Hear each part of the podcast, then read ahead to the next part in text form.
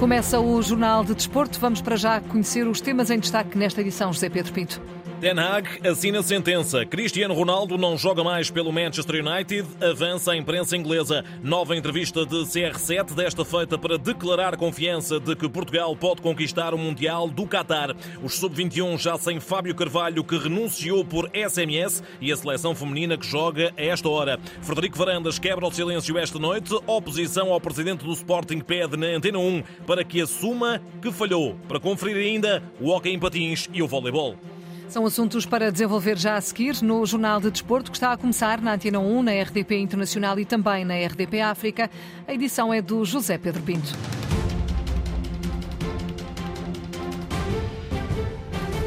Portugal vai ao Qatar para ser campeão do mundo e tem equipa para isso. A meio da polémica entrevista concedida a propósito do tema Manchester United, o capitão da seleção nacional concedeu outra entrevista, desta feita à Associated Press, na qual Cristiano Ronaldo se mostra entusiasmado com a geração de jogadores com quem trabalha na equipa das quinas, acreditando que essa mesma geração vai mostrar ao mundo o valor de Portugal. Tudo isto no meio do turbilhão sem precedentes originado pela tal entrevista que começa a ser emitida na noite de amanhã em Inglaterra e que levou já Eric Ten Hag a assinar a sentença. De acordo com a imprensa inglesa, Cristiano não volta a jogar com a camisola do Manchester United. Entretanto, continua na ordem do dia o alegado clima de tensão entre CR7 e alguns jogadores da seleção, desde logo o Bruno Fernandes, colega de equipa no United, e das últimas horas uma reação particular de João Cancelo no treino de ontem perante o capitão de equipa. Sobre Cristiano e Bruno, dois antigos internacionais portugueses já se apressaram a dissipar todas as dúvidas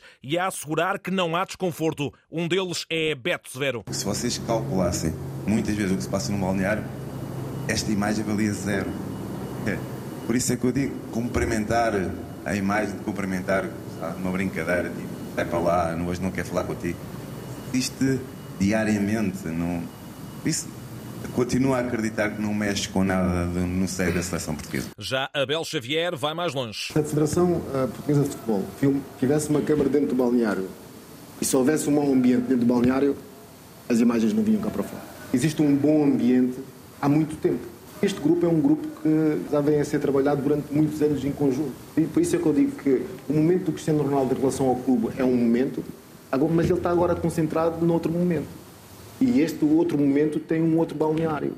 E este balneário foi construído, foi criado para um determinado objetivo. Abel Xavier e Beto Severo hoje numa iniciativa publicitária, já depois de João Mário ter garantido da seguinte forma que tudo está bem entre os dois companheiros de equipa do United. Foi uma brincadeira entre eles, curiosamente, porque o Bruno foi dos últimos a chegar e o que o Cristiano perguntou é se ele tinha, tinha vindo de barco. Portanto, acredito que as imagens podem, podem ser interpretativas, mas foi isto que passou. Foi uma brincadeira entre eles e não há nenhum problema entre eles. Isto na primeira conferência de imprensa no estágio da seleção para o Mundial, ou seja, logo com o tema de CR7 em pano de fundo. Mas nada que acrescente mais pressão à equipa das quinas. Honestamente, não acho que seja muito diferente. Todas as, as vezes que vim à seleção, as primeiras perguntas são quase sempre sobre o Cristiano, portanto. Honestamente, não, não falando de timings, eh, as atenções estão sempre sobre ele. Não, não é uma novidade para nós, nem para mim, nem para nenhum companheiro nosso. Já quanto ao timing da entrevista de Cristiano? Tentamos focar-nos naquilo que é, que é o mais importante e não acredito que traga mais pressão nem para, nem para o resto dos jogadores, nem para ele. Estamos todos habituados a lidar com uma grande pressão. Acho que chegar no Mundial. Uh, é um sonho para muitos e, e, isso só acarreta grande responsabilidade, portanto não, não, não acredito que traga mais pressão a ninguém. João Mário, hoje o porta-voz da equipa das Quinas. Seleção que treina hoje na cidade do futebol, ensaiando a tática para o único teste de preparação para o Mundial, agendado para quinta-feira em Alvalade, frente à Nigéria de José Pesaro. Diogo Costa foi o único ausente da sessão ministrada por Fernando Santos. O guardião do Futebol Clube do Porto apresentou queixas musculares e limitou-se a trabalho de ginásio. Amanhã, novo treino desta feita às 5 5 e meia da tarde, uma hora antes, Fernando Santos e um jogador lançam a partida frente à Nigéria em conferência de imprensa. A seleção, entretanto, já tem numeração definida para o Qatar. A grande mudança passa pela camisola 8, que ao fim de mais de uma década no tronco de João Moutinho, passa para o de Bruno Fernandes. Tudo isto a caminho de um Mundial que o presidente da FIFA espera poder ser símbolo de paz e inspiração para que vários conflitos à escala global possam terminar. Desde logo, Gianni Infantino refere refere-se a esses conflitos com um alvo específico, o pedido para um cessar-fogo na guerra Ucrânia-Rússia. Football unites the world. O futebol une o mundo e porque o futebol une o mundo, este campeonato mundial em particular, com tantos milhões a assistir, pode ser o gatilho para uma mensagem positiva de esperança. Vamos então aproveitar esta oportunidade para começar a colocar um fim a todos os conflitos.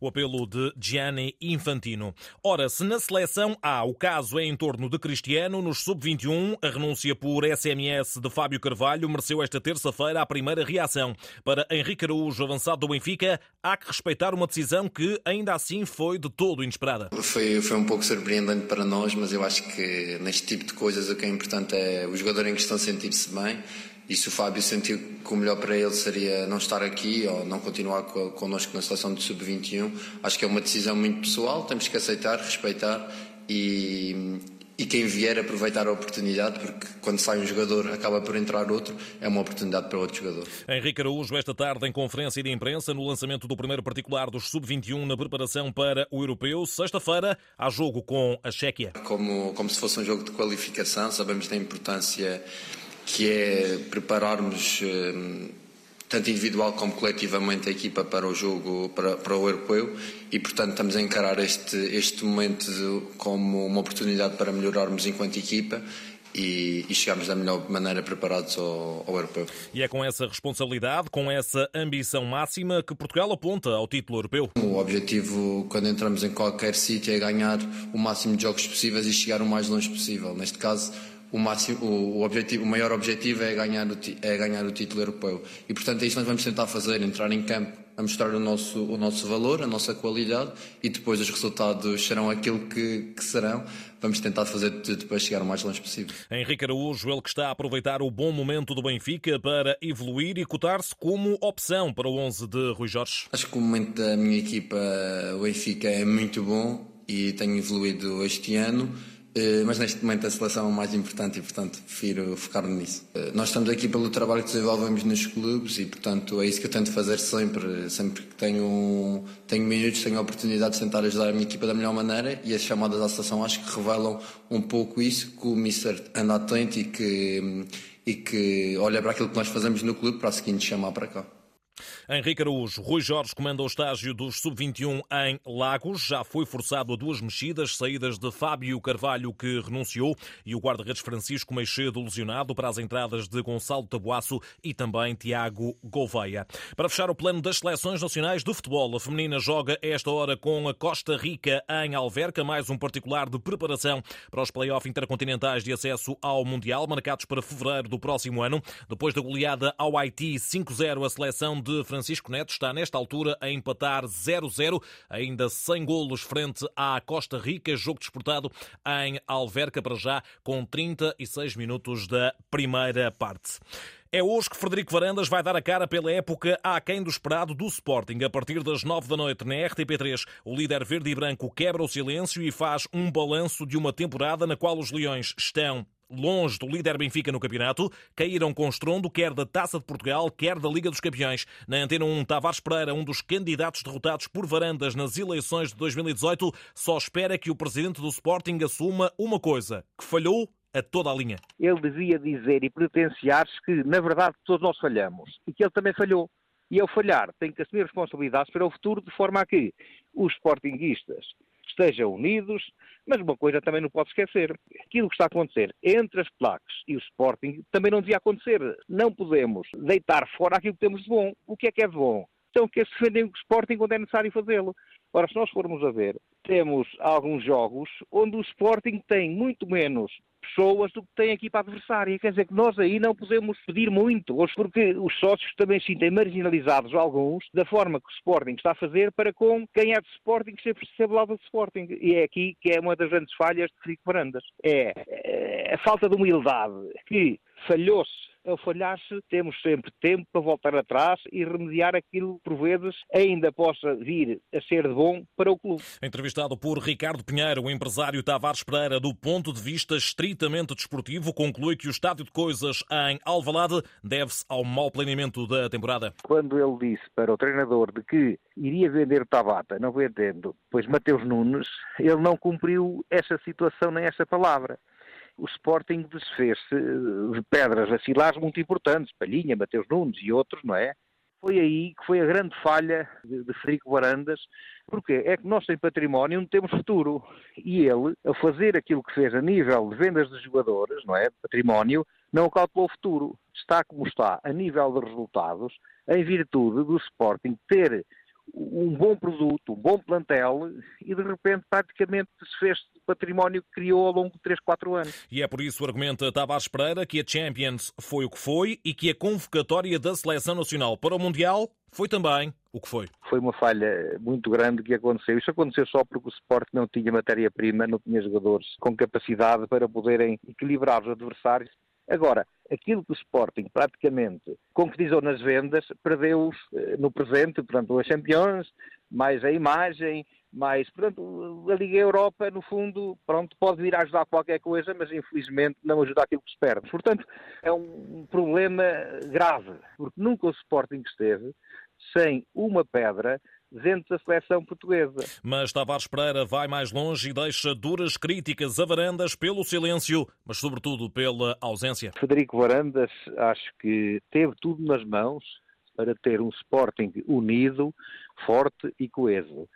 E como não apareceu, não deu uma palavra aos sócios praticamente até o dia de hoje, eu penso que peca muito por tardio hoje as palavras que irá dizer aos sócios. E é justamente hoje que Frederico Varandas se dirige à nação verde e branca. Ainda do Sporting, Pedro Porro interessa à Juventus. Avança o jornal italiano La Repubblica. O espanhol é visto pelos Bianconeri como sucessor de Juan Quadrado, internacional colombiano, que termina contrato no final da temporada. No Benfica, após 25 jogos sem derrotas e uma extensa pausa pela frente, Roger Schmidt começou hoje a dar descanso ao plantel, três dias de folga a contar do dia de ontem. Regresso ao Seixal quinta-feira para preparar a estreia na Taça da Liga, agendada para domingo frente ao Estrela da Amadora. A mais folgas tem direito o plantel do Futebol Clube do Porto, com Sérgio Conceição a dispensar os jogadores até à próxima segunda-feira, dia em que arrancam os ensaios para a recepção ao Mafra, também para a Taça da Liga, jogo agendado para sexta-feira, dia 25.